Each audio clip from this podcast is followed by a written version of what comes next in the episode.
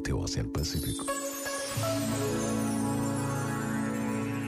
As palavras precisam de ser ditas, partilhadas. A palavra cumplicidade.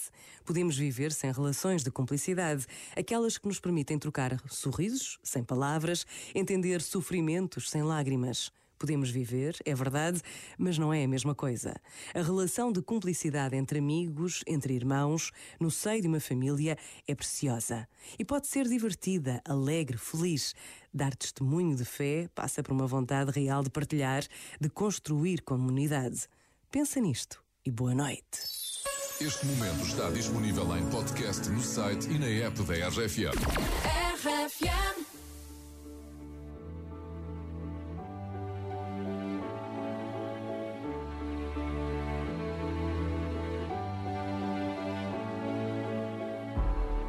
Tell all the boys no. Makes you feel good, yeah. I know you're out of my league, but that won't scare me away. Oh no. You've carried on so long, you couldn't stop if you tried it.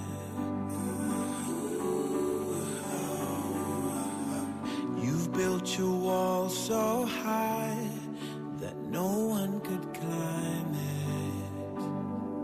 But I'm gonna try. Would you let me see beneath your beautiful? Would you let me see beneath your perfect? Take it off now, girl. Take it off now, girl. I wanna see inside.